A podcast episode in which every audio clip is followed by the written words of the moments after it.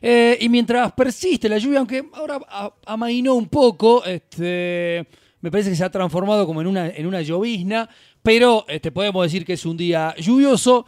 Eh, tenemos que saludar y recibir y dar la bienvenida nuevamente a esta tremenda columna eh, del Plan Provincial de Lectura de la mano de Majo Bustamante, a quien ya la tenemos en línea, Nico, está conectada Majo, y bueno, la, vamos a saludar para, para ver de qué viene hoy la, la columna.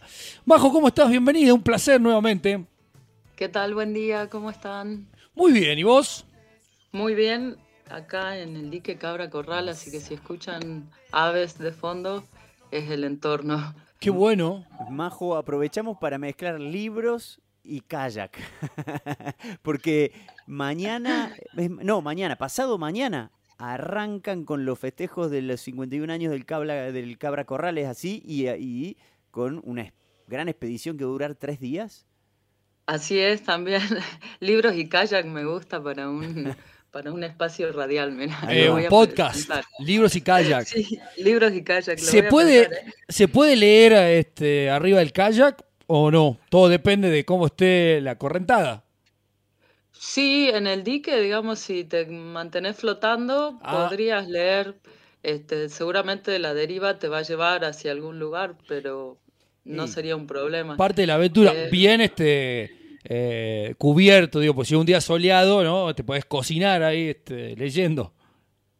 Sí, la verdad que sí. Pero generalmente uno cuando rema, viste, va bien protegido. Sí. Este, así que sí, bueno, que, eh, aprovecho el espacio también entonces para contarles que por el 51 aniversario de Cabra Corral, desde el Club de Kayak estamos organizando una travesía de tres días en kayak la idea es eh, remarlo todo al dique porque mm. no sé si sabían, pero el Cabra Corral es uno de los embalses más grandes del país. Sí. Si mal no recuerdo, el segundo más grande del país, Majo, ¿no?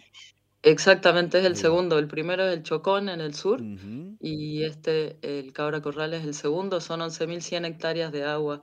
Y bueno, nosotros esperamos en tres días remar un poco más de 60 kilómetros para completar los tres espejos, digamos, porque tiene como una forma de Y el dique, ¿no? Y nuestra idea es remar los tres espejos, las tres partes de esa Y. Bien, buenísimo. En tres días. Arrancan el sábado, tempranito. Y, terminamos el lunes, sí, vamos a estar acampando en distintos lugares. Hay algunos eh, remadores que nos van a acompañar sábado y domingo. Y bueno, otra parte del grupo termina el lunes para completar los tres. Qué, qué, buena actividad. Más antes de meternos bueno, de, lleno en la, en la, columna, pensaba, ¿qué aspecto, vos que este, sos una, una conocedora del dique Cabra Corral, ¿qué aspecto del dique es el que más te llama la atención de lo que, de lo que conozcas? O que te sorprenda, o que vos, o que alguien no se imagina qué hay, este, porque hay mucha gente que vive acá en Salta que eh, no, no, va tan seguido, sabe obviamente del dique Cabra Corral, pero tampoco tiene mucha idea. Y yo debo admitir que de, este, hasta no hace mucho tiempo eh, no era un, eh, un habitual este, idor al, dique. no soy de no era no soy de ir a pescar tampoco. Hay gente que va todas las semanas. No hay distintas este, visiones respecto al dique.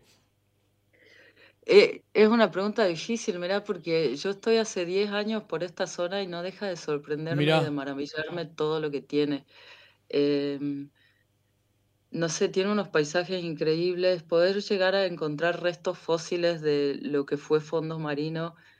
Tenés las pinturas rupestres de Huachipas con este, un pedrusco que tiene 56 morteros que se cree que era, digamos, un lugar no solo para cocinar, digamos, los morteros también tenían otros usos ceremoniales e incluso este, astronómicos.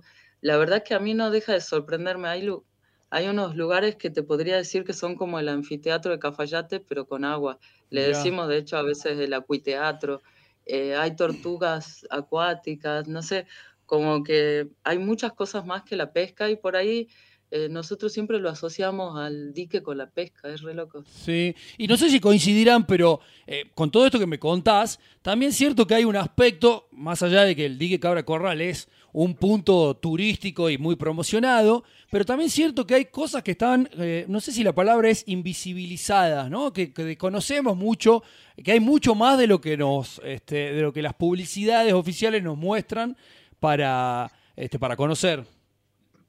La verdad que sí, es un, lugar hermoso. Yo desde, bueno, lo conocí también grande, creo, porque uno de chicos llega por ahí a las primeras partes del dique, donde están los campings como más conocidos. Sí, el puente. hasta el puente y no, por ahí no pasamos más allá, ¿no? Yo cuando descubrí toda esa parte me enamoré y bueno, aquí me quedé, no me pude ir nunca más, así que les recomiendo que, que lo exploren, que tiene un montón de cosas para hacer y para todos los gustos. Y de paso, datazo chivo, este, si buscan este fin de semana va a haber sorteos de muchas actividades de, desde la Cámara de Turismo de, Cabra Corral, que van a estar regalando vouchers para rafting, para kayak, para almuerzo, cena, alojamiento, así que si tienen ganas, busquen que va a haber sorteos. Pero ¿y dónde lo buscamos? ¿Dónde podemos buscar, Majo? Y en las redes sociales, por ejemplo, en el Instagram, en la Cámara de Turismo Coronel de Cabra Corral. Sí. Y lo mismo en Facebook. Perfecto, buenísimo. Eh, quería saber, que para quien esté escuchando y diga, che, capaz que me sumo, no sé, sábado y domingo eh, a remar, o solo el sábado, ¿también lo pueden hacer y pueden, pueden sumarse en esta travesía? En caso de que tengan su propio kayak y de que remen, qué sé yo, si vos tenés tu kayak por Saladillo, por ejemplo, nosotros el primer día vamos a pasar por esa zona, entonces si te querés sumar, sí, esa es una posibilidad, pero eh, tiene que ser gente con experiencia porque la verdad que es una remada muy larga. Mm. Ahora, si les interesa empezar a aprender, nos pueden buscar en redes sociales como el Club de Kayak y, empezamos a, remar desde cero, digamos. Perfecto. Pero para esta travesía sí necesitas bastante experiencia previa. Bien, y para quien quiera entonces sumarse a la travesía, también lo puede hacer buscándote, buscándolos en las redes sociales, así como Club de Kayak. Exacto. Bien, Perfecto, entonces ya saben quienes estén interesados, redes sociales, Club de Kayak de, del Cabra Corral y, ahí se contactan para sumarse a esta travesía por los 51 años de, de este dique que es el segundo más grande de todo el país. Ahora sí, pasemos a lo, a lo nuestro, Majo, porque tenemos... A los libros. A los libros, vamos a los libros, ¿sí? Kayak no, eh, libros sí, en este momento. Eh, porque tenemos hoy algo que habíamos prometido, pero bueno, luego vino eh, la muerte de, de, María Kodama, digo bien, y, y tú hiciste ahí, elegiste algún texto de Borges. Pero teníamos y había quedado pendiente lo que eh, tenía que ver con la memoria de Malvinas. Sí, vamos a seguir en abril aquí con el tema de Malvinas, porque bueno, es hay mucho para contar, mucho de lo que hablar, pero nos interesaba en este momento compartir eh, que se publicó una colección especial por los 40 años de Malvinas el año pasado y son libros que están en las bibliotecas de las escuelas, en la biblioteca provincial también, digamos, se los puede encontrar también en la biblioteca de Conectar Igualdad, que es una biblioteca virtual y que cabe destacar que si te conectas desde el celu no te gasta datos, por ejemplo. Ah, Entonces puedes leer todo lo que quieras gratis. este, así que bueno, estas colecciones tienen como varios libros uno que se llama Las otras islas, que es una antología de cuentos, tiene también partes de guerras, que es como una recopilación de entrevistas a los excombatientes, y tiene un libro muy bonito que es para, para las infancias, digamos, para el nivel eh, primario sobre todo, que se llama Postales de Malvinas, que es de Federico Lorenz, es un investigador que se ha dedicado mucho al tema de Malvinas y que en este libro, que son justamente como muchas pequeñas postales de su viaje a Malvinas, nos va contando ahí algunas cosas de lo que fue su viaje hace muy poco tiempo, hace pocos años a Malvinas, recupera cosas de la guerra e incluso recupera cosas anteriores a la guerra. Así que es un libro muy bonito, con muchas fotos también, con postales gráficas, digamos, y postales escritas, que, está bueno para compartir con los más peques. Así que vamos a, compartir de ese una de las postales que se llama Las marcas de la guerra. Bien. Y que tiene además bastante archivo sonoro en este caso. Vamos a escuchar a, en, la edición, digamos, vamos a escuchar a José Gómez Fuentes, que es un periodista de ATC allá por los 80. vamos a escuchar testimonios de él, Leopoldo Galtieri, que fue el presidente de facto en 1982 durante la guerra. Fragmento de la transmisión 24 horas por Malvinas, que, fue un evento para recaudar dinero en, en esa época. Transmisión de la CNN también. Y hay un discurso de Juan Carlos Latorre, que es un excombatiente además de un fragmento de un tema musical de Bruno Arias que se llama Hermanos de Malvinas. Todo eso resumido en cinco minutos con eh, las postales de Malvinas. Hermoso, hermoso. Entonces vamos a escuchar. Recordanos, por favor, dónde podemos encontrar todo este material también. En YouTube, en Spotify, eh, lo pueden buscar como Rimay Chasqui, que es el mensajero de palabras. Y si no, en las redes sociales del Plan Provincial de Lectura estamos en Instagram, en Facebook, así como Plan Provincial de Lectura. Bien, y puntualmente el de Malvinas. Se llama em, Las marcas de la, guerra, y está como Rimay Chasqui. no, perdón, eh, digo, todo el material de, sobre Malvinas que, que nos contabas que se podía recopilar y ver también en la web.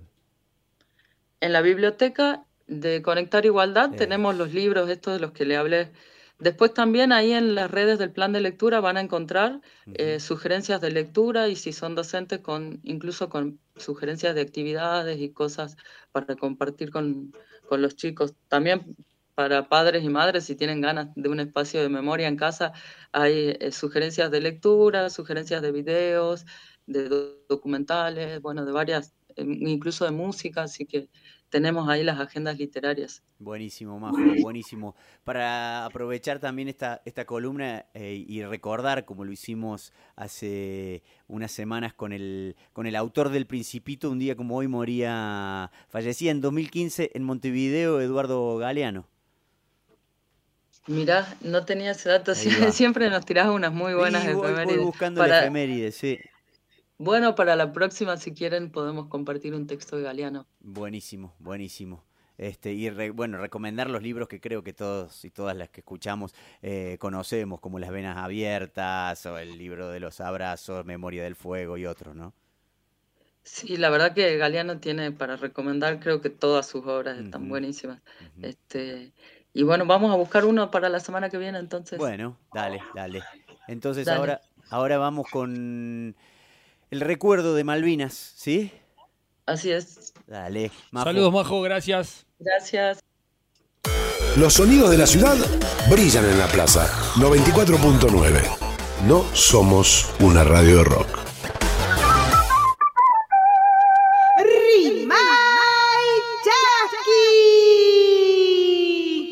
El mensajero de palabras trae textos literarios para compartir un espacio sonoro realizado por el Plan Provincial de Lectura de Salta. Las marcas de la guerra. Federico Lorenz. Del libro Postales desde Malvinas. Me acuerdo de 1982, el año de la guerra. Yo estaba en sexto grado el 2 de abril nos enteramos de que militares y soldados argentinos habían desembarcado en Malvinas y las habían recuperado. A los pocos días. A los pocos días, los, ingleses, mandaron una, flota, para, echarlos. Habían desembarcado en Malvinas y las habían recuperado. Hubo bombardeos, ataques aéreos y combates terrestres muy duros. Finalmente, los británicos volvieron a ocupar las islas. Durante todo ese tiempo vivimos pendientes de las noticias. quieren venir, que vengan, les presentaremos batalla. En la escuela escribíamos cartas para los soldados y preparábamos encomiendas. No era una época en que hubiera libertad de expresión. Vivíamos en dictadura militar. Cuando en la República Argentina es la hora 12, 47 minutos. La enseña azul y blanca llega al tope del mástil. Por eso, aunque en las guerras siempre se miente y se ocultan cosas, a la de 1982 se le agregó la censura y el control de la prensa. Millones de argentinos creyeron que estábamos ganando, mientras en el sur miles de compatriotas la pasaban muy mal. Vamos a compartir ya mismo las primeras e inolvidables imágenes de los primeros momentos de la guerra de las Malvinas que estamos librando. Va a estar prendido, ¿eh? En Malvinas quedaron las marcas de la guerra. Por el tipo de suelo que es húmedo y compacto, todavía pueden verse los agujeros que dejaron las bombas. Son pozos redondos, perfectos, llenos de agua. Parecen bocas abiertas en signo de asombro. Esas heridas en la tierra permiten imaginar algo de lo que ocurrió. Y entender por qué es tan importante recordar a nuestros soldados y reflexionar sobre lo que vivimos durante aquellos meses.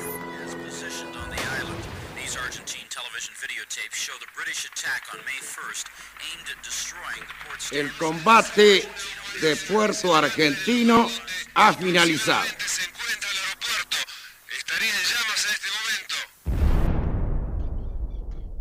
Rimay,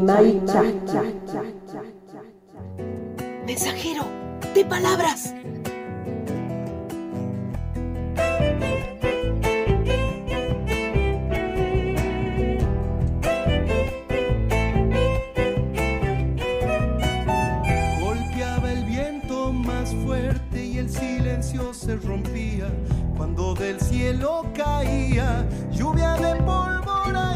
Federico Lorenz es historiador, escritor e investigador del CONICET. Enseña historia en nivel secundario y se especializó en el tema Malvinas, acerca del cual ha publicado más de 10 libros y decenas de artículos.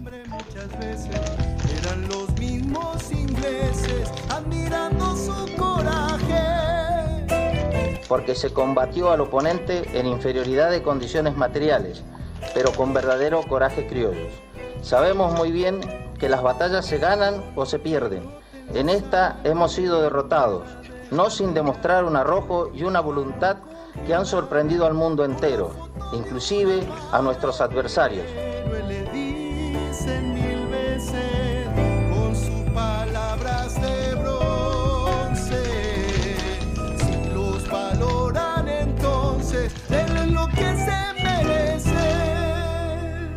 Rimay Chasqui.